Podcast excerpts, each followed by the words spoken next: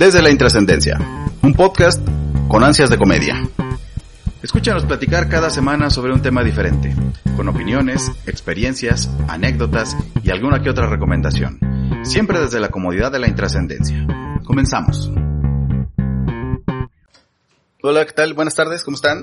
¿Cómo estás, Amilcar? Muy bien, buenas tardes, ¿cómo estamos? ¿Qué andas haciendo? Aquí de visita en este podcast. en esta su casa. en esta su casa, visitando a las estrellas. Oye, qué bueno que viniste ahora. Rajim no nos acompaña porque pues es un pilar de la comunidad, entonces debe estar inaugurando un centro comercial o Besando algún bebé. besando algún bebé, inaugurando un, cha- un nuevo charco, Eh, sí. un bache. Haciendo cosas importantes que, Sí, es la, es la clase de cosas que hace. que son los pilares en la comunidad, claro. Oye, este, quería platicar contigo que te considero un entendido del tema. Hemos, hemos visto alguno o dos capítulos He visto uno o dos capítulos y creo que sé de lo que hablo. y creo que sé más que el promedio. Sí, en este caso tengo que estar de acuerdo contigo. Y yo ya había tenido la intención o las ganas de, de hablar un poco sobre programas de televisión o de algunas películas que nos han resultado importantes y trascendentes. Y en este caso quiero que platiquemos de, de Seinfeld. Seinfeld. ¿Te acuerdas de Seinfeld? Ah, ¿quién- ¿Te acuerdas de Seinfeld? El tema de conversación al lado del agua en todas las oficinas en Estados Unidos durante nueve años. Todos los noventas, ¿no? Durante todos los noventas, del 1989 a 1998. Los, los noventas, una época de grandes cambios culturales. Grandes cambios culturales, así es. Y pues yo creo que Seinfeld fue precursor de muchos de ellos, ¿no? Gran parte de la comedia como la conocemos surgió de, de haber tenido la- el acceso, mediante de haber tenido acceso al trabajo de Jerry Seinfeld y de, la- de Larry David juntos para crear este programa, que era lo que llamamos un sitcom, ¿no? Así es. Un programa de verse el domingo en la noche o el viernes, el día que lo transmitieran, y platicar de eso a la oficina el día siguiente. Es correcto. Sí, eh, una, una serie muy importante en ese, en ese sentido, porque aunque es, es ligera, vamos a decirlo en, en- en cierto sentido, si lo comparas con el trabajo de algunos otros comediantes, por ejemplo, digo, si lo comparas con Daniel Tosh, con esos programas que, ¿cómo se llama? Paradise PD y ese tipo de Sí, cosas, digo, mucho más el tono es mucho, muy ligero, pero sin embargo, como que, pues trataron de, de ir tocando límites Sí, iban, a to- iban a- empujando los límites un poquito un más poquito cada a la vez. pero de manera sutil. Creo yo que creo que creo que esa era la aportación de, de Seinfeld, porque si por, si hubiera sido por Larry David también hubiera sido más bestia y uno lo ve en su trabajo. El stand-up de Seinfeld es muy limpio. Este cuando lo, visto en apariciones en algunos programas o, Con sus propios o- o sus especiales. propios especiales es muy muy limpio no hay una grosería es como Yo nunca muy- he visto a Seinfeld decir una grosería en ninguno de sus programas y en, en en- incluso en el formato libre en el stand-up siempre es como muy limpio y muy muy enfocado a la broma desde el punto de vista intelectual sin- e incluso en, en algunos de sus programas de, de comediantes en, en coches buscando café él se burla o se molesta un poco por el hecho de que hay tanto comediante que usa pues, el pedo no El- las bromas de baños como, Escatológica. como para salir del paso. Pero sí es más es más está más enfocado en la, en la situación en la comedia de Ajá, situación. el, el análisis de la situación pero y en el personaje. enfocado de, de una forma más, más intelectual y, es- y me parece muy gracioso. Por otro lado, yo nunca he visto a Larry David haciendo stand-up, aunque creo que sí lo llegó a hacer, de, o eso era parte de su, de su trabajo al inicio de su carrera. Pero, pero lo que hemos visto de él en Curve o en, el- en algunas películas es que pues sí le gusta mucho la grosería, sí, sí, sí le gusta involucrar situaciones sexuales y es como más directo, es, es más en tu cara. güey. es correcto sí como que me imagino que Seinfeld en ese mesa creativa fue el freno no de decir oye pues O más bien, creo que era como el, complemento entre ellos dos, entre dos estilos de comedia muy distintos, que encontraron un equilibrio bastante, bastante sano y comercialmente muy exitoso. Porque bueno, e- ese era, ese es uno de los problemas que, que creo que podríamos empezar con eso. 1989 en la televisión no podías decir nada ni siquiera remotamente controversial.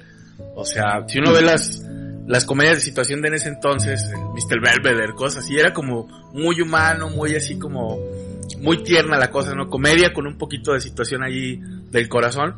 Y vamos, el, las cosas que les propuso Seinfeld no hubieran pasado si no hubiera sido Jerry Seinfeld. Creo que era, pues es que en, en ese entonces todavía no eran gran cosa ninguno de los dos, ¿no? No, O no, sea, de hecho, Se eh, hicieron millonarios y se hicieron parte de la cultura americana a raíz, a partir de Seinfeld. es sí, así Tuvieron es. la oportunidad, sí, pero, pero no eran pilares del- de la industria. Jerry Seinfeld había empezado a hacer desde, desde muchos años antes stand-up. Y Larry David, la verdad no, no, no tengo mucho conocimiento si, si estuvo ahí en el circuito neoyorquino de stand-up. Pero nada, vamos, eran dos desconocidos, le presentaron... Llegaron a Nueva York y empezaron desde el piso. Y la serie retrata muy bien cómo se lo presentaron a la cadena. Vamos a hacer una serie de televisión Sobre nada. sobre nada. Van a ser cuatro amigos comiendo en un restaurante, esa es la serie. Y, y en, en uno de los capítulos, ¿te acuerdas? Cuando van como que siguiendo esa, esa línea, le dice, le dice el, el director de programación de CBS, CNBC, oye, ¿por qué lo van, por qué la gente lo va a ver? Porque está en televisión. Porque está en televisión. Y él dice, está bien, tienes 20 capítulos. No, pero primero le dice, todavía no. Todavía no. Todavía no. Y, y es como que, pues, pues, muy, muy apegado a la realidad, así fue. La gente lo va a ver porque está en televisión, pero es, es un concepto como muy difícil de explicar. Simplemente vamos a poner a cuatro neoyorquinos típicos actuando como siempre Haciendo cosas de neoyorquino. haciendo cosas muy neoyorquinas y la comedia va a salir de ahí. Me imagino que fue difícil de presentar, ¿no? Hay partes, eh, yo siempre he dicho que muchas de, o de las películas que se sitúan en Nueva York, inevitablemente toman a la ciudad como un personaje más. Y hay capítulos en los que esta aseveración se vuelve muy tangible. ¿Te acuerdas ese capítulo en el que Elaine tiene un novio que no soporta que el güey se va a ir de viaje y lo lleva al aeropuerto? Ah, sí. Y ella, en un estado casi de histeria, empieza a describir cómo fue su viaje para tratar de llevarlo a tiempo. Y te empieza a describir toda la ciudad, por dónde se fue, por dónde hay tráfico, por dónde no, por dónde podía, y, y cómo estuvo tan cerca de, y no lo logró, ¿no? pero, pero, Es, es como muy, muy, muy al estilo de Woody Allen, ¿no? La, la ciudad fuera otro personaje en la, en la Mm, serie. sí. Y es, es algo muy interesante porque si uno ve las series de ese entonces, siempre como, a- había un giro en, en, en cuanto a los personajes, es decir, es una familia, pero es eh, papá soltero, ¿no? Siempre hay como que ese twist, pero el decir, son cuatro tipos comunes, cuatro amigos que se conocen en situaciones no muy claras porque no dice, bueno, Cosmo es el vecino, Jerry y, y George son se amigos. conocen de la escuela, ¿no? Ajá, se conocen de la escuela y, Y y Elaine, Lane fue, fue novia de Jerry en fue, su fue momento. novia de Jerry, pues ahí se siguieron juntando y ese es, es como que el grupo. Es el grupo. No hay personajes extras y bueno, sí hay personajes Sí, hay- extravagantes, sí hay unos muy importantes Ajá. como Newman. Pero vienen como si- vienen de forma circunstancial, o sea, ninguno es como que gira en torno a alguien extravagante o extraordinario, ¿no? Eso es lo, eso es lo que lo hace bastante interesante. Pero fíjate, la importancia del programa. ¿Tú sabes, por ejemplo, cuánto costó la producción de las ocho temporadas de Game of Thrones? No, Costó aproximadamente 640 millones de dólares. órale. Hacer todo el programa, o sea, desde el primer, desde el primer, el piloto hasta el final. Ujú. No, no tengo los datos porque no me han querido mandar sus facturas, pero, pero es lo que Para se es lo que se estima que costó toda la serie. Dinero bien gastado. Ahora, toma en cuenta esto, es un programa con muchos recursos, Sí, una batalla cada dos o tres Sí, capítulos. o sea, muchísimo dinero en, en CGI, en efectos especiales, actores que pues también ya no cobran cualquier cosa. Pero fíjate, Netflix acaba de comprar los derechos para transmitir Seinfeld. ¿Sabes cuánto costó? ¿Cuánto? 500 millones de Oh. dólares. Por un programa que se hizo en los noventas, Ujú. En un estudio chiquitito. al que no hubo que pagarle nada, porque, o sea, no hubo que pagar nada de producción, simplemente los derechos para transmitirlo durante no sé cuántos años. Ujú. 500 millones. O sea, así de importante es el show. Es correcto, y, y sobre todo, bueno, no solo el- el- en lo económico, sino el- el- la, la importancia a nivel cultural. ¿Te acuerdas de esa serie Dharma y Greg? Ujú. ¿La llegaste a ver? Sí. Uno de sus capítulos se basaba en lo siguiente. Dharma tenía la, la fantasía de tener relaciones con, con Greg en, en público y escogieron el día del, del último capítulo de Seinfeld porque sabían que la ciudad iba a estar vacía, cabrón. Sí, es cierto. Entonces, y lo iban a hacer en el ayuntamiento pensando, todo el mundo está viendo Seinfeld, la ciudad va a estar sola, es un momento seguro. Es el mejor momento. Es el mejor momento. Y, y por- parece ser que en realidad así era, ¿no? El, el- país se paralizaba por un momento para ver para ver el Seinfeld. programa. Y fue muy importante a ese, a ese nivel. Todo el mundo veía Seinfeld, todo el mundo entendía la broma, ¿no? Si, igual si estabas en la oficina el lunes y no lo habías visto, pues no tenías de qué hablar con nadie, cabrón. Entonces es, es súper importante culturalmente y de ahí porque da, da, da, da pie al surgimiento de un montón de series que eran Seinfeld en un aeropuerto, Wings, por ejemplo, ¿no? O sea, como que ese, esa comedia de un grupo de amigos, En este, situaciones muy casuales o Ajá. muy cotidianas. así es, Die- sí. Two Guys and a Girl, este, en una pizzería en Boston, ¿no? Que fue el primer trabajo de Ryan Reynolds. Eso suena como una porno. Suena como una porno, pero desafortunadamente no es, porque igual estaba Ryan Reynolds y a todos nos hubiera gustado. Sí, la fantasía de, gran, de, un, de un buen grupo. Mm. A mí no me gusta eh, para eso, güey. Tiene una voz muy desagradable. Eh, sí, pero pues eh, alguien lo podría doblar. Ahora bien, Hablando un poco de Steinfeld, ujú, ¿cuál dirías que es tu capítulo favorito? Digo, es difícil porque hay muchos, pero... A mí, y es uno de los personajes que ha, ha dado muchas, mucha, mucha pie a, bromas internas, acá chistes locales, el inspector de la biblioteca. Definitivamente. es que lo, lo trataron también, o sea, como que ese... Es un hombre fuera de, fuera de su tiempo. Ah, que se toma demasiado en serio su trabajo, ¿no? Y, este, y es un policía que anda viendo si regresaste un libro o no. Pero además está, está como enclaustrado en una época ya, ya, desaparecida, ¿no? El, típico de, detective de homicidios de los 70 de Nueva York. que todavía usa sombrero y gabardina. Me parece uno de los mejores. Es mi capítulo favorito. Además acelerado como por 10, 10 tazas de café en la mañana. Party Boiling. muy, muy prendido, este es un capitulazo. Y tiene muchos, muchos elementos buenos, no nada más el inspector sino el extraño romance de, ah, Kramer con la, bibliotecaria. el, el, es, en ese mismo la historia de, de George con su profesor de... Eh, con el profesor de gimnasia, porque... Que, es un vago. Ajá. empezaba porque George le presta a Jerry el libro Trópico de Cáncer que nunca ha leído. Y pues bueno, ahí lo olvidan, no lo regresan y entonces está en los archivos que tienen ahí ese libro por entregar y el, y el inspector va y los busca, ¿no? Es, es mi capítulo favorito. Yo sé, yo no sé, yo no podría nombrar un favorito porque hay tantos y, tantos tan buenos. Es que hay muchos. Y otra, otro detalle que se me hace súper interesante es ver cuántos actores de, renombre empezaron su carrera como, no, no, como personajes extra en Seinfeld. Que te puedo decir Brian Cranston. Brian Cranston lo vi ahí. Como el dentista, ajá. Marisa Tomei como una de las novias de Seinfeld. Este, un montón de gente. Entonces, ¿te acuerdas el, ese capítulo donde le dejan unos perros en el aeropuerto y resulta que el dueño es un es un güey que se, va de borracho y se le olvidan los perros, es Michael Chikis. Pero son varios perros, es uno solo, es uno solo, un perro grande. Es uno solo, es un perro grande, tienes razón. y ya tiene hecho un desmadre del departamento de Jerry que es, te acuerdas oh no, no, he didn't. he couldn't. y, y muchos, muchos, muchos actores que empezaron su carrera o que bueno, ya tenían qué carrera pero tuvieron un levantón ahí con Seinfeld como el papá de Ben Stiller, Jerry Stiller. Jerry Stiller se revivió. ¿Te acuerdas que vimos un, un breve pues no diré documental, una reseña del capítulo del, de la cocina. Ah, sí, sí, sí. Eh, él platica, o sea, de viva voz, que pues, en realidad su carrera ya estaba en el agujero, ya, ya nadie lo contrataba, ya no había papeles, y ellos lo invitaron a participar como el papá de George, y dice que pues a partir de ahí se volvió a sentir incluso como más vivo, ¿no? Porque estaba trabajando de nuevo, porque tenía un papel importante y muy gracioso, el mejor programa del, del momento, y ese capítulo de la, de la, de la cocina, eh, fue tan bueno su momento que fue una cosa de 10, de medios, de medio minuto con, con eh, interactuando con Kramer y que le platica su desgracia en la guerra. Que tiene un flashback de la guerra Corea. Fue tan bueno, o sea, el, momento fue tan bueno, pues era que era una comedia ligera, que lo nominaron para un Emmy, güey. esa, esa, esa forma de sátira, digo, no es... Kramer diciéndole, oye, eras muy joven. De, como que, qué película estaban ahí satirizando de pelotón, ¿no? De pelotón, ¿no? De, de, esas de, de Stanley Kubrick, de, de, de, guerra. Ajá, sí, sí, sí. De terrible, terribles recuerdos del campo de batalla.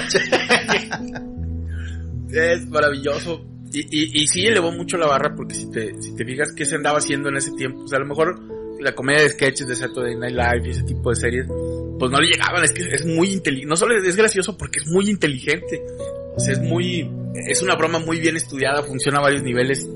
incluso los, los capítulos más controversiales, eh, aún en estos tiempos siento que funcionarían muy bien. Por ejemplo, el del, cuando la reportera de la universidad cree que Jerry y George son ah, novios. Sí, sí, sí. sí. con todo y todo lo manejan de una manera muy muy elegante, muy, elegante, muy, inteligente y siempre haciendo hincapié en que no tiene, nada, de nada, de malo. Bueno, sí, es probable que, que, que a estas alturas funcionaría, pero no creo que tuviera el éxito. Yo creo que Seinfeld sucedió en el momento adecuado. No hubiera funcionado 10 años antes, no hubiera funcionado 10 años después. No, 10 años antes para empezar no lo hubieran dejado levantar, pero, pero 10 años después, no sé. Digo, la apuesta es muy fuerte, 500 millones no es cualquier cosa. O sea, te hablo de que con ese dinero podrían, podrían volver a, podrían realizar el sueño de muchos que, se, que es rehacer Game of Thrones. pero... El final. Pero los 500 millones van al, capítulo final y este va a estar en un multiverso para que a todo el mundo le toque lo que quiere ver. Y, sea canónico, eh. Sí, sí, sí. Va a ser canónico, multicanónico y todo. Multicanónico, ajá. Y sí, tú puedes ver, en uno gana Danaris, en otro no gana, en otro este se casan, en otro se casan, pero a los dos meses se divorcian por... en uno Cecil Lannister es el rey de la noche, Sí, sí, sí. Sí, en otro, son, en otro todos lo son, güey. Todos lo son. En, en otro todos estaban muertos y nadie lo sabía. Ah, en otro todo fue un sueño. Un Eh, asteroide lo destruye el Westeros. Sí, sí, sí. Satisfacería a, a toda la gente. Pero bueno, es, para eso ajustaría 500 millones, pero en este caso los invirtieron sabiamente en comprar Seinfeld. Entonces, yo creo que tampoco, tampoco están como para aventarle 500 millones a algo que no consideren una apuesta segura. Y yo creo que, que en cuanto salga, y espero que sea en breve, Ojalá. sí, sí va a volver a, a despertar en el, en el público más joven el interés por, por una comedia mejor. Mira, es que no, no soy tan optimista en ese sentido, porque bueno, supiste que cuando Netflix compró los derechos de Friends, pues a la gente no le pareció lo suficientemente inclusivo. Entonces, creo que Seinfeld podría pecar si lo analizas con la mirada del actual, pues podría ser a lo mejor of- ofensivo en, en cierto, en cierto nivel. Porque bueno, de eso se trataba, o sea, trataba de ser un, po- llevar un poquito las cosas al extremo, pero vamos siempre con esa elegancia y esa, esa comedia de Jerry Seinfeld. Quién sabe cómo las, las generaciones actuales se lo tomen. Eran competencia, ¿no?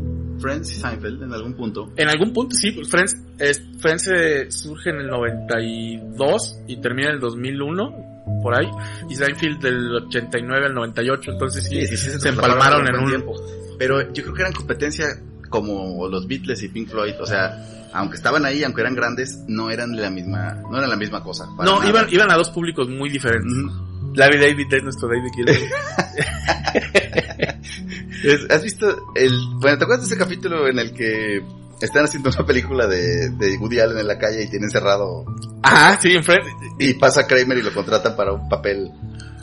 Y, y fíjate, curiosamente, eh, Friends hizo lo mismo, ¿te acuerdas? También hicieron algo con una película de Woody Allen. Donde Ross termina con un changuito. No que fui tan fan de, Friends, ¿No? así que no, no me acuerdo. Sí, pero sí, sí me acuerdo esa parte. De, eh, Kramer le dan un papel que tiene que decir, no soporto este pollo o algo así, ¿no? These pretzels are Ah, making me eh. thirsty. Pero Pero se no lo toma como, decirlo. se, lo, se lo toma como si fuera una línea crucial para, para, para la película. No, yo estaba ahí platicando con Woody. Platicando con Woody. y retrata perfectamente esa actitud, ¿no? De que eh, ya, ya se, se siente dentro del mundo de- artístico. de- dentro del, es parte de... del inner circle de Woody Allen. Pero, y como que, También cuando, cuando, cuando se roban una, cuando, cuando se hace de, un- de una chaqueta que le permite entrar a un club de productores de Broadway, ¿te acuerdas? no, es que todos los personajes son, son difíciles de, de descifrar, o sea, no, no entiendes bien bien de dónde vienen o por qué son como son. Pero yo creo que el más enigmático, sin duda, es Cosmo. Cosmo Kramer. Él, además de que es tan, tan excéntrico y tan extraño, tiene un chingo de acceso, güey. ¿Te acuerdas? En la primera temporada, prácticamente al principio, no sé cómo consigue unos, unos puros. Ah, creo que se los regala Newman o se los regala Jerry. No me acuerdo. Bueno, le regalan una caja de puros muy buenos, porque, y se los empieza a fumar en todos lados. Y esto le, le ayuda a hacerse amigo de los embajadores, de la gente de la embajada en Cuba. y le consiguen más, y luego lo invitan a jugar al, al golf, y, y los lleva a su casa a fumar, y te- cuando abre la puerta sale un Tiene fumadero ahí. pero también se, se mete con, con Calvin Klein, este modelo de una artista. Jerry salía con una pintora, ¿no? Así es. Y luego ve a Kramer y dice, yo tengo que pintar esto. Eh, Termina confundido por una persona con capacidades diferentes por Eh, papá cara es de increíble. de canciones. Ese capítulo yo creo que ya no despega, güey. Exactamente, exactamente. y, y- y es misterioso porque, ¿te acuerdas? Durante la primera y segunda temporada no saben cómo se llama. De hecho hacen un alboroto por saber que se llama Cosmo. Cosmo, todos dicen Kramer y ya. es un personaje misterioso y aparentemente basado en una persona real. Sí, yo tengo, bueno, en, en su momento, siempre hemos sido fans del programa, cuando todavía le de comprar este DVDs, no sé si todavía Hace todavía sí, eso todavía significa algo.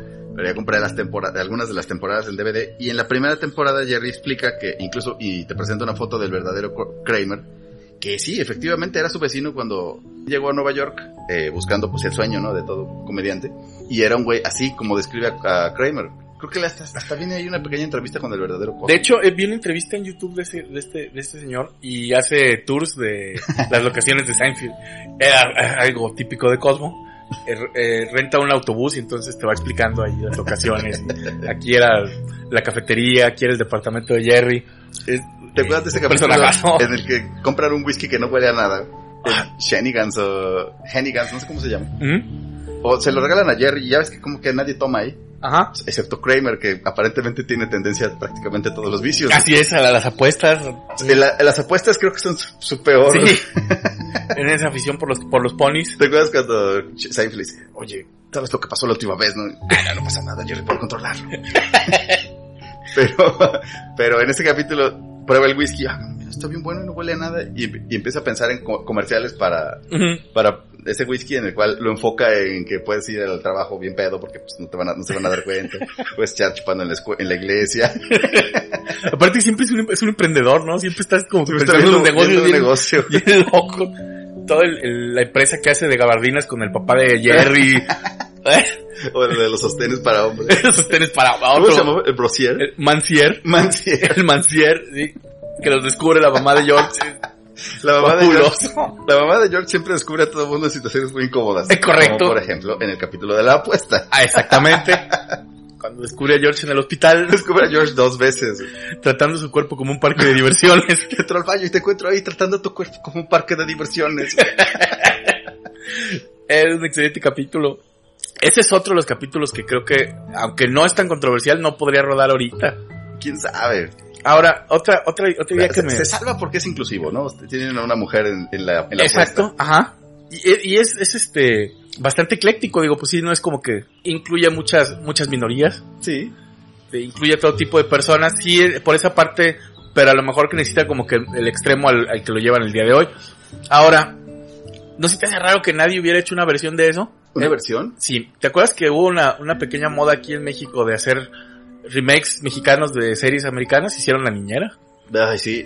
Yo recuerdo... ¿Por qué nadie lo intentó? No sé si fue, creo que fue en el programa de, de Adal Ramones, a quien recuerdo con mucho respeto, que, Ah, sí.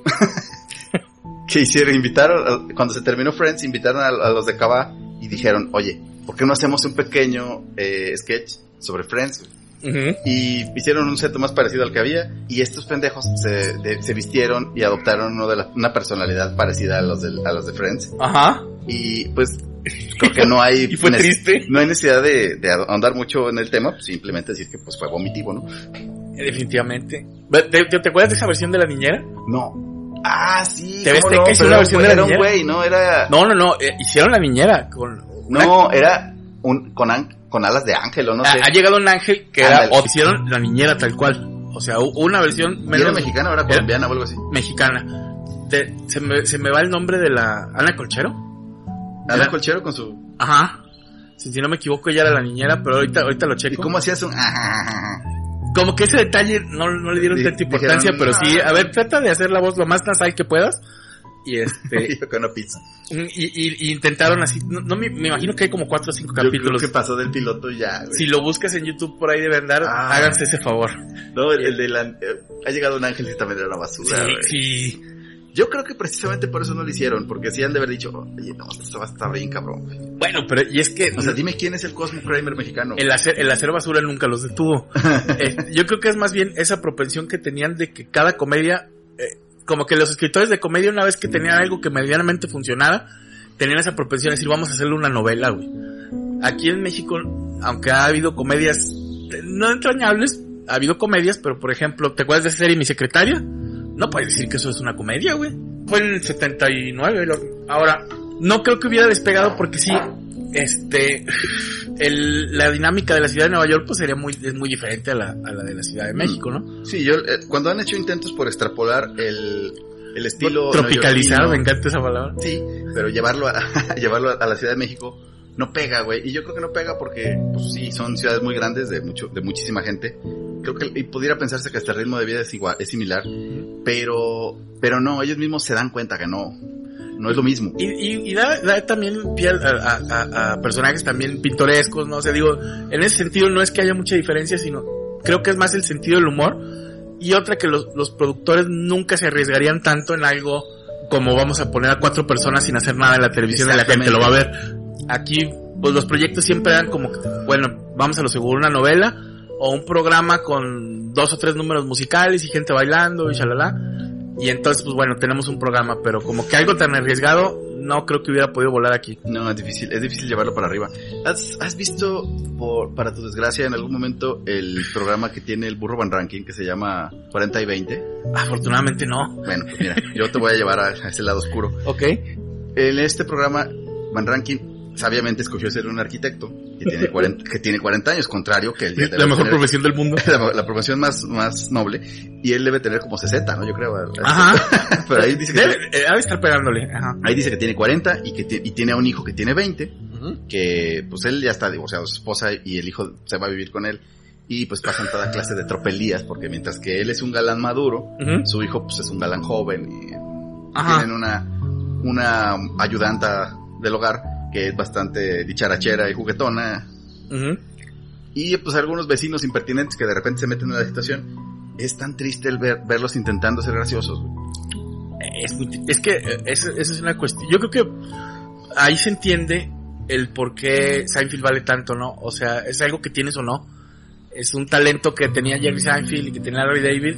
No lo puedes replicar, no lo puedes crear artificialmente. Hicieron algo maravilloso y pues es algo que no, no cualquiera puede hacer, por eso ganan lo que ganan los caninos, ¿no? ¿Tú has visto? Dicen, yo no sé, yo no estoy seguro, pero se dice que cuando terminó la serie, Mm, en, dentro de las ganancias de cada quien, Larry David se fue del programa con 400 millones. Y, eh, Jerry Seinfeld es uno de los coleccionistas más grandes de Porsche, una cosa así. sí, sí, de hecho creo que es el que tiene la colección más grande de Porsches. Ajá. Y bueno, y, y uno lo ve en su programa de comediantes buscando café.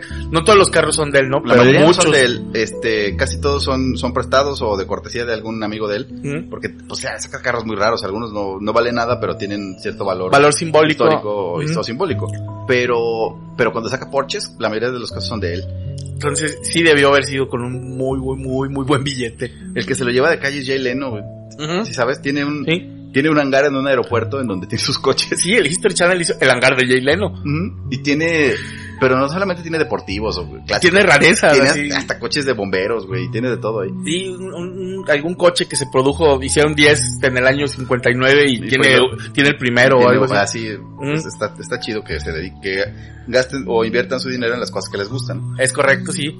Pero por ejemplo, Jerry Seinfeld después de, después de Seinfeld hizo, se dedicó más como a stand-up, a producir, hizo esa película de B-Movie.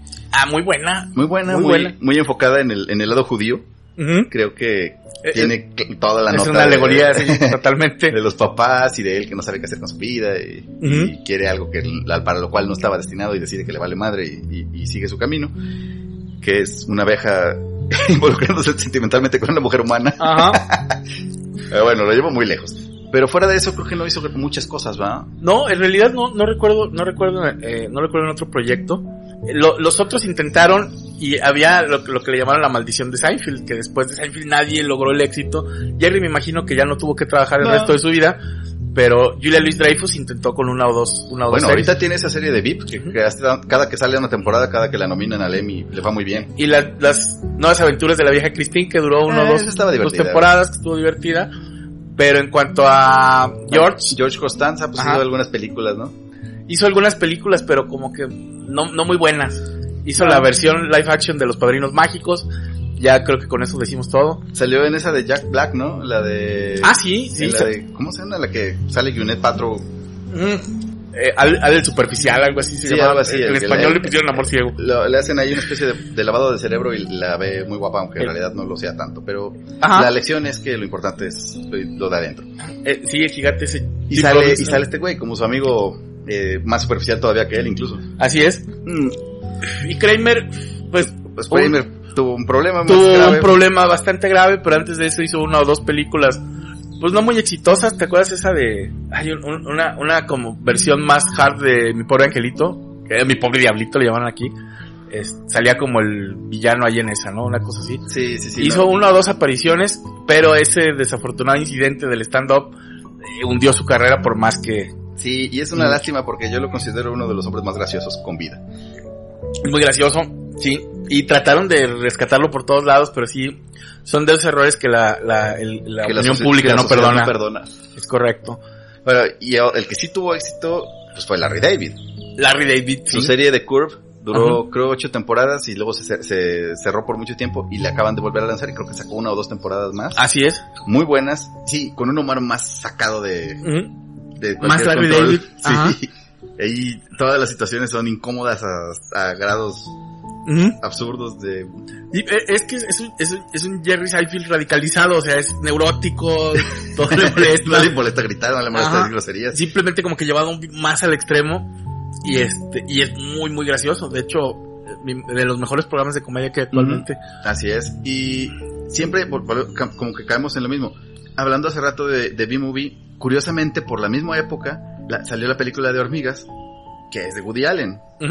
Y también un humor de- muy parecido, sí muy, muy enfocado a la neurosis neoyorquina. es correcto sí Y el... Ah, y el, eh, Larry David ha hecho una o dos películas con, con Woody Allen también.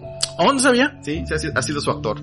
ok no no no sabía pues sí es es como debe ser difícil hacer algo hacer un proyecto después de Seinfeld no o sea como que las expectativas son súper altas debe ser muy complicado para ellos como que les planteen una idea y decir bueno vamos a animarnos a esto porque siempre han de tener como que la sombra de híjole tenemos si no superarlo por lo menos alcanzar Pues en Algo similar, eh, ¿no? En Curb Your Enthusiasm hay una temporada en la que Ah, sí. prácticamente toda la temporada es volver a hacer Seinfeld y hacen un capítulo nuevo y salen todos durante toda la temporada y están ahí planeando el, el programa y bla bla bla. Y están ahí leyéndolo en la mesa, así, Sí, es bueno.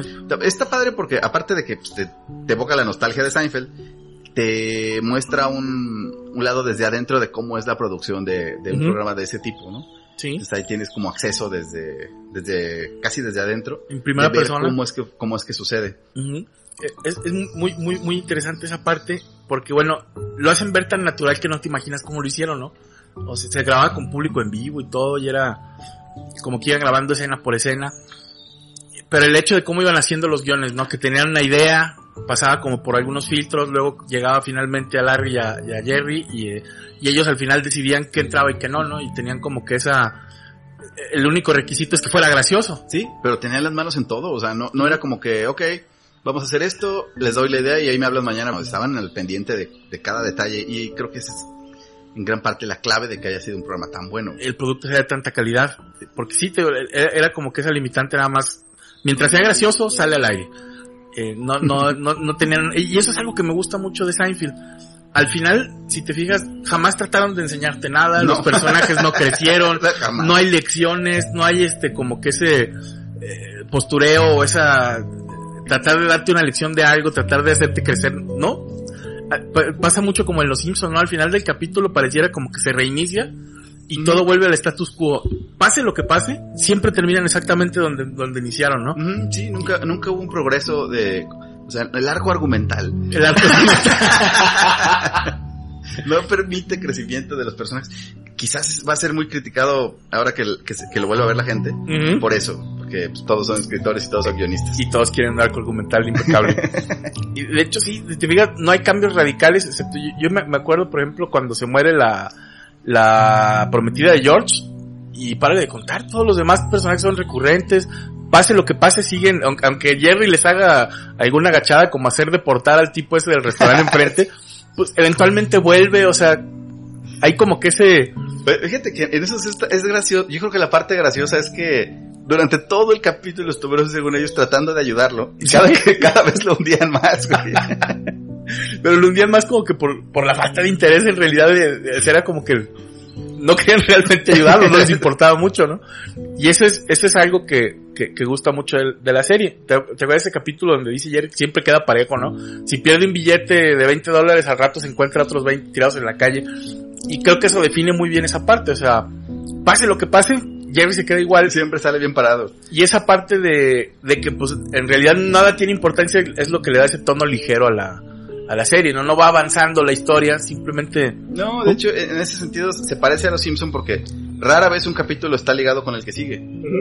Te queda claro que es el mismo universo porque hay de repente una referencia de una cosa que de un capítulo con otro, pero no hay una no hay una historia lineal. Es, así es. Pasa lo mismo también con South Park. Ujú, Ah. Ándale. Kenny se muere en cada episodio. Bueno, ya no, pero te acuerdas que una cinco o seis temporadas en que Kenny se moría en cada episodio. Ahora, en las últimas temporadas sí han tratado de darle una historia continua, ¿no? Y, Con y- de- y son las temporadas que ya no me gustaron Ya no tanto. son tan graciosas. Ajá. Sí, porque ya empieza como que a adquirir importancia, ya hay que seguir la historia y eh, Y se vuelve y se puede llegar incluso a volver canónico. se vuelve, se puede llegar a volver canónico.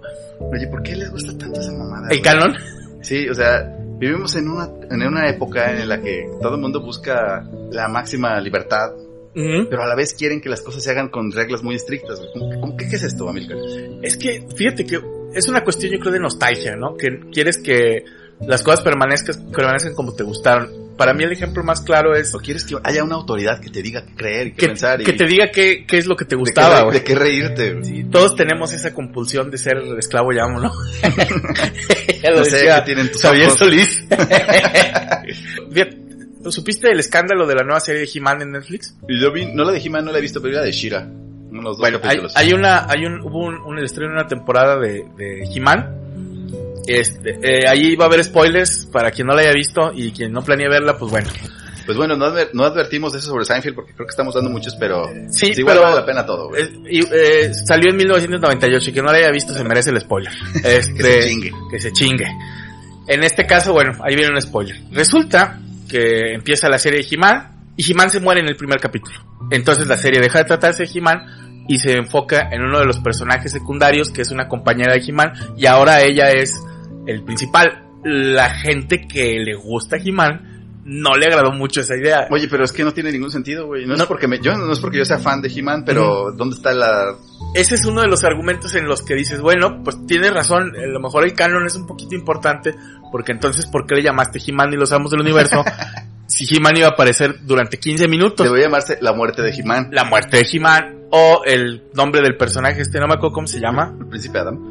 No, no, no, la, la, la que resulta que ahora es... Y, y, sea- He-Man y Shimail. Pues resulta que otro de los, otro de los villanos de ahí, una mujer que siempre anda ahí con Skeletor, Evelyn. Ajá. Pues se hace, se hace buena porque hay sororidad entre ella y el personaje. De verdad, de verdad no estoy jugando. Y este, y ahora pasan a ser ellos dos el- los principales personajes de la, de la serie de He-Man. Me imagino que se fue porque Skeletor era heteropatriarcal opresor. Es y- correcto. Y Ya. Kevin Smith, que Bueno, es el, sí lo era, güey. que es el director ahí, productor y todo, que es como que el, el rey de los nerds. Por cómo me la estás escribiendo, yo hubiera pensado que la escribió Kevin James. güey.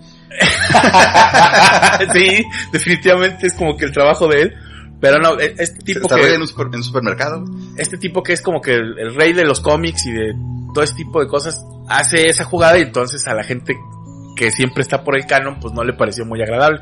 Creo que en esa en esa en esa cuestión es importante. Ahora, también es importante pues tener nuevas historias, digo, se puede reinventar, se pueden reiniciar diferentes franquicias.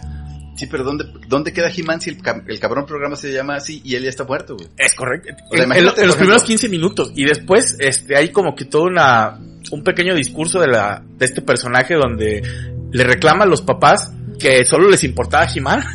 Que pues, sí, o sea que a, a los papás de He-Man les dice, oye, pues ya se murió, siempre les importó más que yo. Ah, entonces era su hermana. No, no, no. O sea, te digo, es una locura. Claro, era nuestro hijo. sí, por supuesto. y, y es algo, es algo bastante extraño. Y si lo, si lo regresamos, a mí no me gustaría ver que reiniciaran Seinfeld con otros personajes. No, claro que no, no, no, no tendría sentido. Ah, y, sus, y sus hijos. y su- ándale, Seinfeld en la universidad, como lo que están haciendo con los Soprano. Este, que ahora están en la prepa, güey. Es como eh, Tony, Pussy y todo. Sí, es, la toma, ¿cómo se llama? Los últimos santos de no sé dónde. Este, de Madre. Newark, algo así. Madre de Dios. Y entonces los Sopranos en la prepa. Los años en la universidad. Los años en la universidad. De los Sopranos va a la universidad. Porque pues bueno, ya James Gondolfini ya no está, entonces ya no pueden hacer más Solo eh, con esa parte. Otro gordo narizón y lo pusieron Ajá, y, pero más joven y lo pusieron como que pues, preparatoriano. en la prepa. Ese es como que, ¿Eso ya existe o está en proyecto? Eh, está en proyecto. Creo que también por HBO. Bueno, pues debe ser. Eh, y esa es la parte en la que sí entiendo, bueno, hay gente que para quien el canon es importante. Hacerle algunas variantes a la historia no me moleste, digo, siempre es bueno ver como que repensado algún, algún, programa o alguna historia, pero llevarlo a ese extremo, eso es lo que... No, yo creo que por respeto, dignidad y, y incluso rentabilidad, lo mejor es simplemente volverla a transmitir como estaba, que se quede como estaba. Así es, no, no, no le inviertes nada, ¿no? Pero esa moda de volver a repensar el programa y decir, ¿sabes qué? Yo tengo una mejor idea. No, no sé qué tan bien le esté funcionando a Hollywood, pero pues últimamente lo están haciendo bastante. Válgame el cielo. Sí, y, y pues bueno, me imagino que va a seguir esa tendencia hasta que los estudios se den cuenta de que no está dando los números y, y no es un buen negocio y no es una buena idea dejar que la gente en Twitter te diga qué películas ¿Qué tienes que- hacer. qué tienes que hacer? Exactamente, o sea, y eso, es- eso, es, eso es algo muy, muy triste porque bueno, por fin se está democratizando el, el cine y la, y la televisión y como que pues perder esas oportunidades para hacer esos churros, pues sí. Es que tristemente eh, en esta búsqueda de la democracia creativa eh, de las películas o de las series, estás renunciando a un tirano para, para entregarte a otro, que es un público A la minoría. poco educado, pero sí muy exigente. Mira, y es un público que ni siquiera va a ir a ver la canija película que hagan. O sea, Así es. simplemente quiere opinar. Oye, la hicimos como tú querías, sí, pero ya no me, ya no me interesa. Ajá, no, pero yo ni al cine voy. Este, No, se me hace muy mainstream, güey. Ajá. Y digo, esta oportunidad de, de hablar directamente con los estudios que nos da Twitter, por ejemplo, de, de que puedas hablar y, y mandarle un mensaje a un productor y chance lo vea. Oye, señor Warner, Ándale, oiga, señor Warner. Oi- Oigan, hermanos Warner. Este, es, es algo, es algo insólito. Generalmente la, los medios eran eh, de una sola dirección los Warner. y tú no tenías opinión en nada, pero ahora pues bien que mal te escuchan y sobre todo se están dando cuenta de que el público es más inteligente de lo que creían. El- lo que platicábamos ahorita de Game of Thrones, Game of Thrones es una película de 100 horas prácticamente y, y, y los estudios pensaban no es que la gente no puede tener atención en una historia tan compleja durante tanto tiempo, entonces vamos a compactarla a una hora y media y el que, el que vean que no es así ha estado dando pie a mejores series como Breaking Bad. Breaking Bad es una gran serie. y es una historia muy compleja que hay que seguirle con mucha atención. Y bueno, eso es, eso es en base a que pues, se dieron cuenta que el público está preparado para eso. ¿A ti qué te parece Better Call Saul? Yo creo que la han estirado demasiado, Sí. ¿no? Ya, ya son demasiadas temporadas, no llegan al punto. Creo que sí le han metido mucha paja. Me queda claro que es un es una gran serie. O sea, le va muy bien en, lo- en las premiaciones, le va muy bien con la gente, pero no debería haber durado tanto. Pues que mira, yo creo que daba para dos temporadas y ya. Si, no, te si, si si- quieres, güey. si Jesse dio para una película. Sí. O sea, no le hicieron una ocho temporadas que era uno de los, era uno de los principales y le hicieron esa el camino y con eso se acabó, Mucha o sea, nada. cerraron cerraron ahí los los cabos que quedaran y listo. No veo por qué a Saúl Guzmán le dan ¿cuántas ya ahorita? ¿Seis? Como seis o siete ya es demasiado, güey.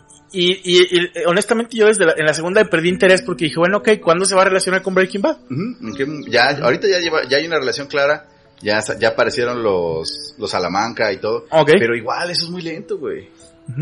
Pero es que está- están cayendo en el error típico de la televisión, ¿no? De vamos a estirarlo hasta que se pueda. Sí, yo creo que es el síndrome de Walking Dead. Exacto. Walking Dead, que debió ser seis temporadas y debieron sepultarlo, Yo la perdí. pero se convirtió en, en un cadáver insepulto, güey. Sí, a mí más bien me perdió. así- No, la última temporada que me interesó fue cuando apareció Negan y mataron a Glenn. Dije, ay, güey, esto, esto es un... O que regresaron, ajá. Esto es, una, esto es una bocanada de aire fresco porque pues ya está entrando en, la- en esa dinámica de Game of Thrones de que pues cualquier personaje del cual, al cual le tengas mucho cariño puede desaparecer en cualquier momento. Que era también- Mejor ni la dejes de ver. Que era también una premisa al principio de, de- de Walking Dead. Pero ya después, te digo, hacemos mucho esa broma, pero es cierto. La cuarta temporada en adelante eran cuestiones administrativas, güey. O sea, De negocio entre aldeas. de negocio entre aldeas, de, de, Rutas demarcación de- de distritos. Logística. Sí, o sea, dices, bueno, ¿qué, qué estoy viendo? No, luego la dejé de ver mucho tiempo y un día estaba pendejeando en la tele y en Fox estaba, me estaban pasándola. Y a Rick ya no estaba. A Negan lo tenían ahí, este, Ahora es bueno. capturado en una, en una celda. Pero luego resulta que es el bueno y ahora es el líder de la, del grupo. Ajá. Bueno, ¿qué, ¿qué es esta mamada? ¿Dónde quedó la cosa? ¿Y a dónde va? No, me queda claro que ya no pudieron resolver la situación de los zombies. ¿Te acuerdas que en la primera temporada te daban un guiño de que pues, había científicos tratando de, de estudiar la, la, la pandemia de, de estas madres y buscando una solución a... Si no fuera pues, retroactivo, por lo menos a cómo destruirlos, pero pues no. Sí, porque bueno, plantean de que, que, todo el mundo está infectado. Este, Solo hasta, pero hasta que te mueres el- Eventualmente te mueres y activa el virus. activa el virus. Y están tratando de resolver eso. Pero ya después como que, me imagino que se les fue de las manos o no sé, como que la, la Fox ha de haber dicho, ¿sabes qué? Necesito ocho temporadas más, güey. Hazle como puedas, por favor, ajá. manténganla viva. A la gente lo quiere ver y, y, y los zombies son, son la cosa ahora. Vamos a darnos ocho temporadas. Y pues no, desafortunadamente mataron el formato, la neta, yo no, no- hi- hicieron ese, ese spin-off de Fear the Walking Dead, no lo vi, no, No lo logró nada, güey. no, lo vi porque, bueno, pues, no, no, no tiene sentido, ¿no? Y sobre todo sacaron el spin-off cuando la serie todavía estaba en auge. Entonces, bueno, ¿para qué quieres un spin-off si la serie todavía está dando un chingo, no? Ajá, Pero bueno, volviendo al, al tema que aquí nos, que aquí nos atañe, que es Seinfeld. Creo que ellos sí supieron matarla. A pesar de que pudieron haberlo hecho eternamente porque la serie no tenía, no tenía manera de estancarse, eran puras situaciones del día a día y pues, las situaciones del día a día aparentemente- pueden llegar a ser eternas. Y se pudieron haber ido adaptando y dando nada más conforme la sociedad fuera cambiando, Y ¿no? O sea, ajá, algo parecido a Los Simpson, que Ajá. también ya está en una híjole, decadencia terrible. respiran. Pero ellos decidieron terminarla en, en un buen momento, con toda la gente disfrutándolo. Y también el último capítulo fue controversial, ¿no? O sea, que mucha, Sí. mucha gente no le gustó. A mí sí, siento que es redondo en el sentido de que vuelven a donde empezaron. ¿Mm? Están en la cárcel por un delito que me parece un tecnicismo. pero, pero lo justifican bien, están, esa ley es, ¿Mm? está vigente Y y, es que- y se ejerce, pero, pero cuando están encerrados, vuelven a, a, a pre- a preocuparse por las mismas estupideces de toda la vida. No aprendieron nada, No güey. aprendieron nada, güey, no crecieron, ¿dónde está el arco? Y no había, no, y es que no había otra forma de terminarlo, yo creo, ¿no? O sea, la verdad, otra, pues que se murieran todos, no sé. Que, que bueno, como que plantearon eso en el, cuando van en el avión y el avión está por Ah, caerse, este, como que me imagino que exploraron esa posibilidad. Pero Jerry Seinfeld tuvo una de las ventajas que muy poca gente en, en, el- en la televisión ha tenido, que es que sin él no hay programa, güey. Sin Jerry Seinfeld y sin, y sin Larry David, no hay programa, no hay forma de reemplazarlos, no hay como que, ah, llegó un tío extranjero que no conocíamos y ahora él es Jerry. No, o sea, Como en Two and a Half Men. exactamente, o sea, que algo que las televisoras bien pueden hacer. Ok, no, ya no le quieres seguir, bueno, pues te podemos reemplazar. Pero ¿Conoces a Ashton, Ashton Kutcher? ahí está y va a cobrar la mitad. Este, pero en este caso Jerry Seinfeld es irreemplazable, güey. El Pues sí. programa es Ellos, ellos lo escribían, Jerry lo actuaba, ellos producían, todo, toda la, tenía las manos en todo, insisto. y con, y con el talento que tiene y, y- y pudo darse cuenta, ¿sabes qué? Hasta aquí llegamos. O sea, de aquí es de bajada. Y pues simplemente es, es lo que voy a hacer. Ya tengo un montón de dinero. Soy demasiado rico para esto. Adiós.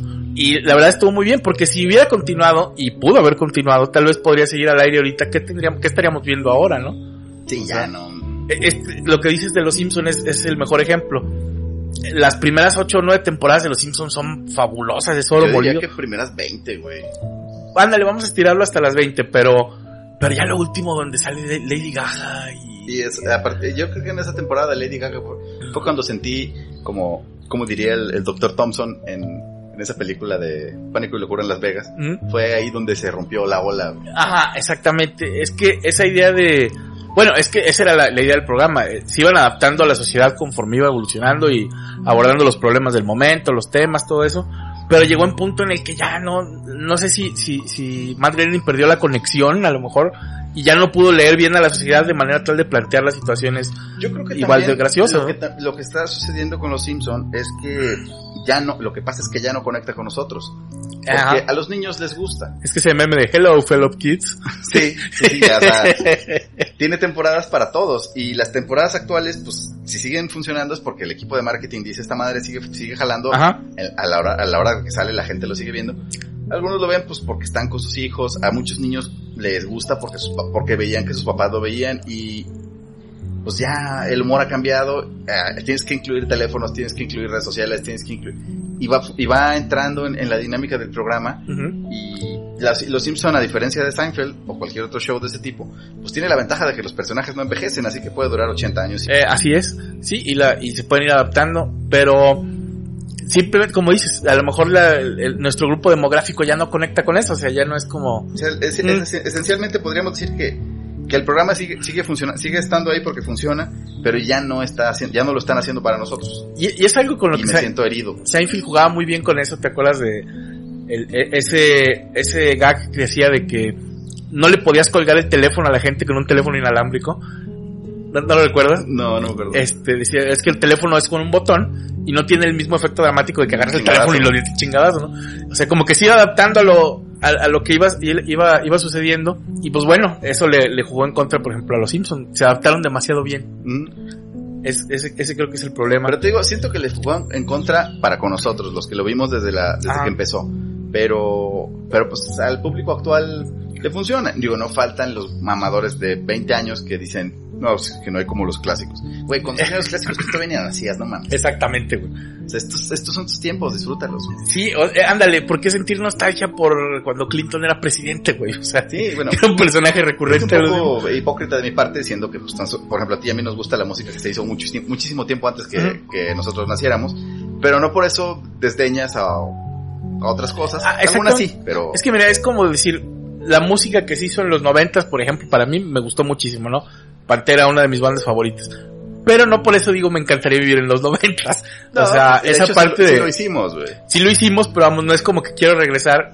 Te lo juro que el hígado se me retuerce cada que veo uno de esos memes nostálgicos. Solo los niños de los noventas pueden entender esto. Ándale. Oh, sí, era fabuloso cuando no teníamos teléfonos, güey, no mames. O te ponen un pinche charco ahí mugroso en la tierra, Ajá. en la calle, y, le- una foto y, le, y dicen, si no te divertiste con esto, no tuviste infancia, güey. No, Yo- no, no sé si, si sea directa, tan directa la, la correlación entre Ajá. diversión, infancia y un charco, güey, pero, pero Sí. sí, hay, una, hay una nostalgia muy, muy fuerte y siento yo que mal enfocada por ese tipo de cosas. Sí, es como que esa visión de, de tiempos, tiempos pasados siempre fueron mejores, o no Ajá, sé. Está enfocado en, es- en esa filosofía, por decirlo así. Pero es sesgado, por decirlo menos, ¿no? O sea, sí, los noventas estuvieron muy bien, pero digo, no es como que ahorita vivamos mal, cabrón. O sea, sí extrañas ciertos programas O ciertas como- cosas, o ciertas cosas, como por ejemplo nosotros ahorita extrañando Seinfeld y celebrando su regreso. y celebrando su regreso y diciendo, El retorno del rey. nadie podría hacerlo ahorita y, y todo eso, pero eso no quita que, bueno, pues actualmente hay cosas buenas que ver. Hay buena comedia, sin duda. Hay buena comedia. Digo, creo que, aunque no nací con él, no creo que pueda vivir sin internet, cabrón. Sí, sí, sí, claro. Pero digo, eh, tener nostalgia por algunos objetos, por decirlo así, específicos, no te encuadra a decir todo lo de esa época era mejor. Sería, por ejemplo, o sea, Seinfeld estuvo fuera del aire, al menos para las grandes masas, porque, por ejemplo, sale en Sony, ¿no? O Sí, de- salió un tiempo, pero lo dejaron transmitir también así. en- ahorita hace sale en algún lado, ¿no? La verdad, no, no, me voy a ver super millennial, pero yo ya no veo Ya no veo la- televisión. ya no veo la tele, o sea, exactamente. Entonces, para la mayoría, la mayoría de la gente como nosotros, que ya no ve la tele en el cable, Mm, o en, mucho, mucho menos abierta, ya no se ve, ya no está. Y de repente va a volver a estar. Siento que es para mí, o sea, como alguien que disfrutaba tanto de ese programa, es como para, como para mucha gente cuando en Spotify subieron el catálogo de los Beatles. güey. Ajá. Ya conoces las canciones, ya las has oído, incluso seguramente tienes los discos en tu casa, pero cuando la ponen en, en- en el canal de streaming o en la plataforma que, que sueles utilizar, como que te da una alegría especial de saber que ahora sí, todos los capítulos o todas las canciones de los Beatles en su caso, pues van a estar en tu, a tu alcance en el momento que quieras. Disponible en la forma en que ahora consumimos televisión, porque, Exactamente. Vamos, yo no creo que vería Seinfeld si lo pasaran en la tele. ¿Por qué? Porque ya no estoy acostumbrado a que la televisión me diga qué ver. ¿Y a qué hora? güey? a qué hora eh, y específicamente, si quiero, por ejemplo, agarrar una serie y ver 11 capítulos de trancazo, pues los ves, cabrón. Me los chingo. Y, y quiero ver el último y no, no quiero ver como que toda la historia, sino nomás voy a ver la, la última temporada. O sea, esa libertad que te permite los, el streaming ahora, pues aplicada a una serie como Seinfeld es maravilloso, cabrón. Sí, sí da mucha alegría saber que, Sí, que ahí va a estar. que ahí va a Y estar. sobre todo porque Seinfeld es como, es como decíamos hace rato, es como South Park o como Los Simpson, no, no, es desde antología, no lleva una, una linealidad. Si estuviera en una lista de reproducción como las de Spotify y le pusieras en aleatorio, cualquier capítulo que te pongan, lo disfrutas. Exactamente, y porque sí, como dices, no hay que ver uno detrás de otro, no lleva, no Ah, va ¿qué- por qué numerado. eso? No, pues la chingada, no tiene nada que ver. Ujú. Algo que me gusta mucho de Seinfeld, parecido a Los Simpson, es que interactúan mucho con los, con los personajes secundarios y hay momentos en que los personajes secundarios hacen todo el episodio. Y se vuelven principales. El, ma- el maestro, ¿te acuerdas? Sí, Por ejemplo. el, el, el nazi de la sopa. El nazi de la sopa. Ajá. Sí. Como, o sea, ves a, a estos güeyes que son los personajes principales y están eh, enfocados en sus propias vidas y llega un personaje sec- secundario y los pone a temblar, los pone ansiosos, a cambiar sus rutinas con tal de Eh, les, satisfacerlo. genera inseguridades, eh. ¿Se acuerdas el capítulo en el que el papá de Elaine va a la ciudad y lo van a ver a un hotel? Jerry trae una chamarra de gamuza que acaba de comprar que le costó como dos mil dólares Mm. y por adentro trae un forro como de, de caramelo azul con, digo, rojo con azul, rojo con blanco y empieza a llover y van a salir y Kramer le dice, póntela al revés para que no se te eche a perder. Y se la pone al revés y pues lleva el porro como de cantante de vodevil. y el papá de, de Elaine lo regaña y le dice que ni madre, es que con él no va a salir si sale con esa madre. Y en lugar de decirle, ok, los veo después, te agacha la cabeza y voltea, y su chamarra se la pone y la echa a perder. güey. Es que hay, hay esa interacción, y eso es, es algo que también se me hace, se me hace muy, muy, muy interesante. Cómo cada personaje actúa, interactúa diferente con esos personajes secundarios. Por ejemplo, cuando invitan a este beisbolista Kit Hernández, ¿te acuerdas? Que es el que escupe a Kramer. Kit Hernández. Kit Hernández. Eh, los demás lo, como que lo adoran, pero Elaine lo rechaza porque le tira la onda y, y lo Ajá. voltea horrible. O sea, es como que cada quien tiene su enfoque, o sea, no es, no es algo lineal. Ese capítulo estuvo muy bueno, sobre todo en la reconstrucción. La reconstrucción al estilo de Al estilo JFK. JFK. y el escupitajo mágico. El escupitajo mágico. Sí, de hecho, volví a ver JFK por eso. Eh, Peliculón. Sí, pero también, hacía- también hacían uso de ese, de ese recurso que son las referencias. ¿no? Las referencias muy bien, muy bien, muy bien utilizadas. Al punto que a veces ni, ni notabas de dónde venía, ¿no? No eran tan claras, como que sí lo, lo metían bastante bien. Pues bueno, en sí creo que, ya como para terminar, creo que es una de las, de las mejores series de comedia que se ha hecho, sino que la mejor, en- por lo menos en ese, en, ese ese, nicho. en ese nicho del sitcom, probablemente la mejor serie de comedia que se ha hecho. Y qué fortuna es que nadie haya intentado hacerla de nuevo. Sí, sí, sí. Fue beneficioso para, para la comedia el que los productores y las los demás actores del, del medio decidieran que no, no tenía sentido tratar de replicarla o, o llevarla de vuelta con un, con un esquema parecido. Como tú dices, hay muchas historias, que, hay muchas series que se parecen, pero siempre dejando pues lo que hoy está tan de moda, que es una sana distancia. Exacto, porque mira, el, el, por ejemplo, están haciendo un remake de Los Años Maravillosos. Eh, Ahora, ¿qué pasa? ¿Cómo, cómo lo van a manejar? Sí. Ah, bueno, ahora es una familia de color. Entonces, eh, y leí la reseña y dicen, es, esta serie es como que una nueva visión, pero desde la perspectiva del racismo y no sé qué. Que bueno, eso no era... entonces, ¿dónde está lo maravilloso, güey? Que, no era todo mundo odia Chris, güey. Exactamente, pero dices, bueno, ¿qué, qué tuvieron de maravilloso esos años?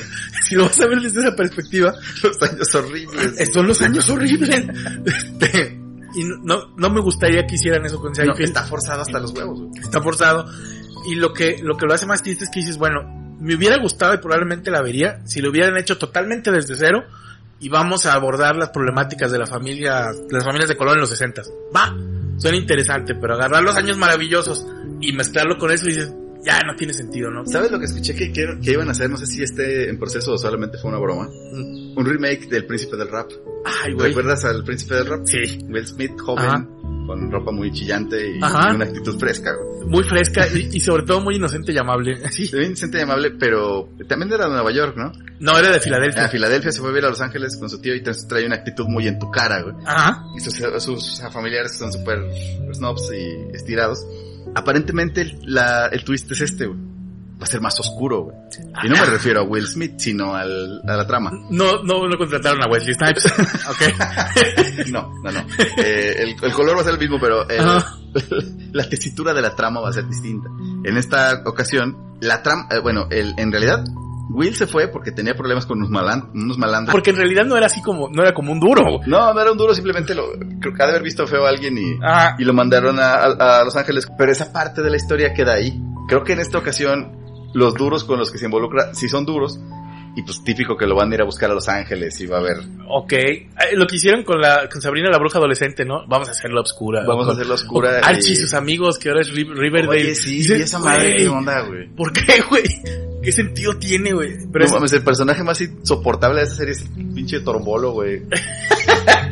Para- siempre está deprimido, to- todo le entristece, güey. Y quiere escribir, pero está tan triste que todo lo que escribe es mierda. Eso es lo que pasa. Y entonces a veces está en la cafetería. ah, aquí un, un día más, soportando la, soportando la insufrible levedad de Riverdale. no mames. O sea, dices, güey, en realidad está poca madre ahí. Todos son, eh, creo que el único que no es él, pero todos están económicamente bien posicionados, güey. Ah, eh, eh, Riverdale parece un Parece un paraíso. lugar bastante agradable para vivir y sin embargo ellos lo ven como un infierno, güey. Digo, güey, si estos cabrones vivieran en, en el este de Los Ángeles ya se hubieran suicidado. Ajá, ándale, si vivieran en Compton, en South Central, quién sabe cómo les iría. Pero es, es como que, me imagino que ese, ese grupo de escritores o de creadores de contenido que, pues ven la situación desde una forma muy ingenua, ¿no? Como de... Aparte todos están súper mamados, güey. Y lo- eh, los Archies pues eran, sí eran deportistas, pero... sí, se- pero todos flacos, pues, ¿no? todos flacos en su carro viejo, güey. Y nomás había uno que era un tipo gigantesco que jugaba fútbol americano, ¿no? Gorilón le ponían aquí o algo así. Pero sí es como, como que esa idea de, de que tiene mucho, vamos a decir, que es muy transgresor esa palabra que Todos detesto. son, todos son hermosos y sexualmente muy y activos. sexualmente activos. Esa idea de que es transgresor, vamos a cagarnos sobre lo que te gustaba de niño, güey. Sí, va a Y haber, eso va a ser chingón. va a haber No, crimen, va a haber drama, va a haber este... Esa serie que te encantaba y que disfrutabas los domingos ahí sentado comiéndote un pan y un vaso de chocolate, ahora va a tener que todos eran ojetes. Ahora todos van a ser adictos a la heroína, güey. Este, no mames. No tiene sentido, para No, empezar. no. No, es, no es nada nuevo, porque pues, ya se ha hecho mil veces. Algunas veces afortunadamente, otras no. Pero tampoco es como que digas, oye, necesito eso. No, no es el hilo negro, definitivamente que no lo es, pero lo tratan como tal. Sí, o sea, no necesito ver como que las caricaturas de mi infancia hechas ahora con asesinos seriales o algo Echas así. güey. gore, güey. Hechas gore, ajá, ándale, güey. No No, necesito. Vamos a hacer la pequeña Lulu, pero con una aparición de Ed Kemper. Ándale, va- vamos a vamos a repensar Garfield, pero ahora lo van a dibujar los güeyes que dibujan las portadas de Cannibal Corpse, güey. Este, no, Y, el y el gato es homicida. güey. el gato es homicida, güey, y no es un gato, es una especie de demonio felino, güey. Es un asesino en serie que se disfraza de gato. Que se disfraza de gato y se viste con la piel de las personas, güey.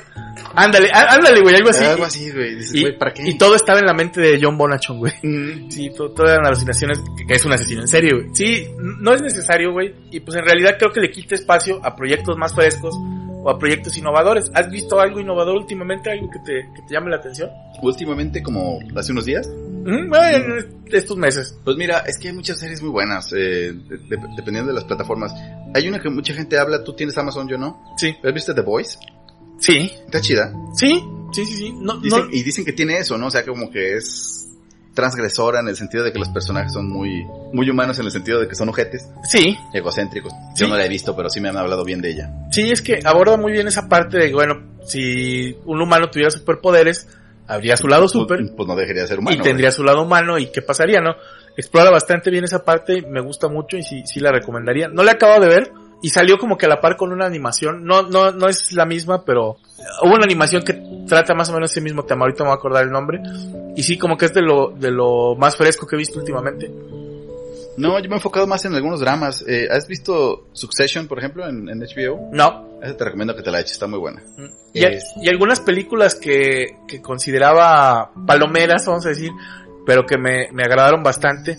Esta, esta nueva serie de, Conqui- de Godzilla contra King Kong, no mames, está chida, güey. Está chida, yo Sí. la vi, la crítica no la trató para nada bien, pero a mí me gustó, está, Es que está también entretenida, güey. esa, esa, esa, esa idea que, que decías hace rato de que arcos argumentales y todo, resulta que todo el mundo es Stanley Kubrick, güey, y quieren Ajá. ir a ver una pinche joya del cine cuando es un chango gigante peleándose con una lagartija gigante. An- Antes, todo- hace 10 años todo el mundo estaba enamorado de Adam Sandler y ahora no hay nadie que no te, no te avienta Tartakovsky por enfrente, güey. Ah, sí, sí, sí, la gente lo odia y, y Adam Sandler se lo ha tomado con mucho humor, diciendo que es que Netflix lo echó para varias películas, Sí, lo, lo compraron, güey. pero dice que cada vez va a ser, que va a estar tratando de hacer la peor película posible, güey. Pues creo que esa del, del como de Halloween, la, Es Halloween de no sé- acercó mucho, ¿no? Sí, Al- güey, a la sí. perfección. Sí, pero usando como que el estilo de Sandler, pero eh, llevándolo al extremo es horrible, güey.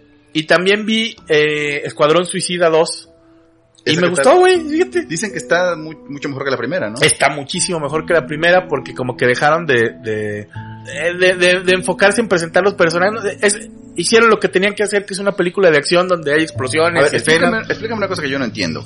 En los, en esa de Escuadrón Suicida, al menos la primera que vi como la mitad, hay algunos personajes que sí tienen algo especial. Por ejemplo, el personaje de Will Smith, pues que tiene como poderes, ¿no? Está, es como un cyborg o algo así. Mm, mm, Hay, hay personajes que son, eh, que tienen poderes y hay otros que simplemente son muy hábiles. Ok, porque yo no entiendo, pero si para nada es a Harley Quinn.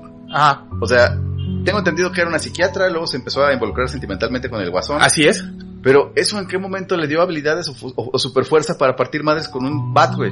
En ningún momento, pero es, es- eh, pasa lo mismo, ¿te acuerdas en la, en la película esta O sea, de... te, te pregunto, si es que yo me vuelvo loco ahorita Mm, y me vuelvo violento por, por cuestiones de mi propia psicosis, mm. eso me daría superfuerza, güey. Ah, eh, ¿te acuerdas? Es- bueno, es- esa, habilidades de combate. esa parte donde cae en una especie de tanque de productos químicos, que la hace, que es lo que hace que se haga pálida, pálida. Aparentemente eso le da sus poderes. ¿Te acuerdas en esa película donde Jack Nicholson fue el guasón? Ajá. Que le pasa lo mismo, se cae un tanque de Entonces, por ahí no tiene poder, simplemente Simplemente está loco, ¿no? está loco, ¿no? Y Ajá. hace que le, ah, se opera para que se le haga la cara de risa.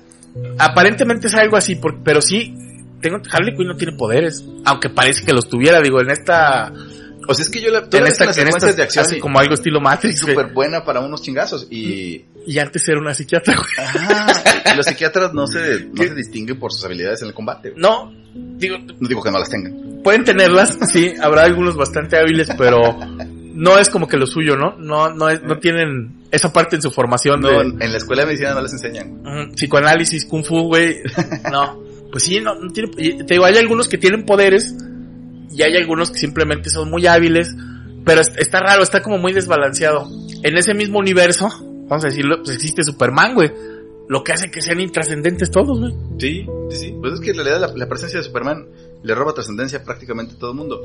Y, y DC juega mucho con eso, ¿no? Porque pues también en el universo de los de, Watchmen, pues está el Doctor Manhattan que en realidad hace que cualquier otra cosa Ajá. no tenga sentido. acá en este- el universo de ese, Batman es derrotado por Bane, ¿no? Le rompe la espalda y la chingada. Pero los alivian. Superman lo puede derrotar con un dedo, güey. O sea, podría llegar y aventarle los rayos láser y pum, adiós Bane, güey. Lo que pone en perspectiva donde dicen, nada más está loco y es rico, güey. ¿O dónde estaba Superman cuando Donde estaba Superman, ajá. Y luego la Mujer Maravilla, que también, que, que es como que una de las quejas de, que tuvieron, que tuvo la gente con estas de Avengers Endgame. Que fue una especie de Deus Ex Máquina el que llegara a Capitana Marvel y resulta que es bien pinche poderosa. Sí, sí, tiene y ella puede matar a. Thanos y lo pudo haber matado con la mano en la cintura, güey, todo el tiempo. pero no traía ganas. Pero no quería, güey, porque no andaba de humor, güey. Y simplemente, pues, nos dejaron, dejaron que sucediera toda la película. Entonces, como que, sí, esa, esa parte no, no me gustó mucho, pero, en este caso, en Escuadrón Suicida se concentraron en hacer una película de acción y les quedó bastante bien. Está muy divertida. Ok, muy bien, pues hay que verla. Yo no la he visto, a ver si me la he hecho al rato. Este, bueno, ya nos estamos despidiendo. Es que la televisión da para mucho, güey. Bueno, pues bueno, se- caigamos en, en las, en las recomendaciones, güey, tú.